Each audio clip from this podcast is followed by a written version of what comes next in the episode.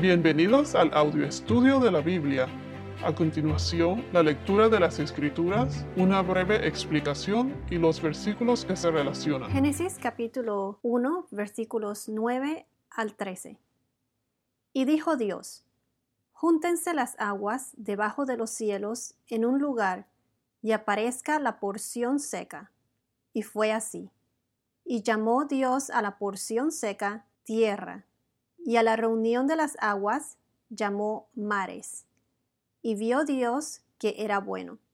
Y dijo Dios, produzca la tierra hierba verde, hierba que dé simiente, árbol de fruto que dé fruto según su género, que su simiente esté en él sobre la tierra.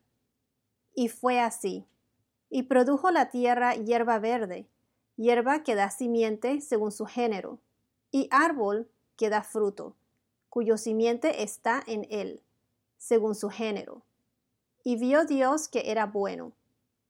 Y fue la tarde y la mañana el día tercero. Ahora vamos a los versos que se relacionan. Salmos 33, 7.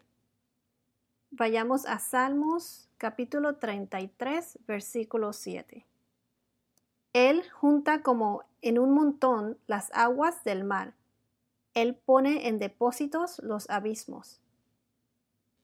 Salmos 136, 6. Salmos capítulo 136, versículo 6.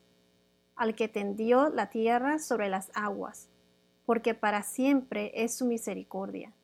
Ahora vamos a Jeremías capítulo 5, versículo 22.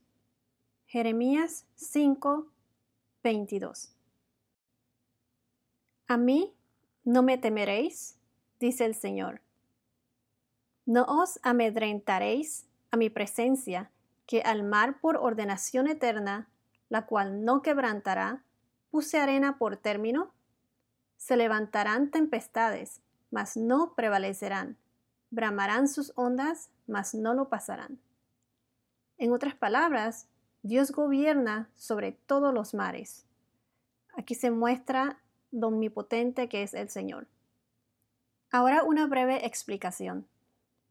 Aquí en estos versículos Dios creó la tierra y los mares. Estas fueron las últimas cosas que fueron nombradas específicamente por Dios. Y en la tierra mandó que se formara la vegetación. Plantas que den semillas, cuando dicen simientes se refieren a semillas. Árbol de fruto que dé fruto según su género. Aquí la palabra según su género es repetida diez veces en este capítulo. Moisés usa esta palabra género 30 veces de 31 en el Antiguo Testamento. Se piensa que cuando dicen según su género, no se refiere específicamente a cada especie, pero por lo menos a la familia de cada especie. Cuando Dios dijo, produzca la tierra hierba verde, hierba que dé simiente o semilla, árbol de fruto que dé fruto. Aquí ya las cosas que hizo Dios están en su etapa adulta, en su etapa de madurez. Imagínense un árbol de mango. Primero vino el árbol y después vino el mango. Y todo en su género, o sea, puro, Hoy en día hay muchas cosas, frutas generalmente que son genéticamente modificadas y cosas así. Ya hemos visto en estos primeros tres días cómo Dios creó todo de la nada y cómo todos estos lugares que, el, que Dios creó y le dio nombre, cielo, mar, tierra, Dios los va a llenar en el cuarto a sexto día. Es como si estuviéramos haciendo empanadas.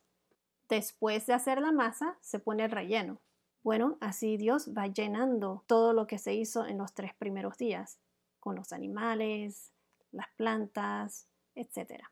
Bueno, para concluir, recuerden que Dios, Él creó el cielo, la tierra, los mares.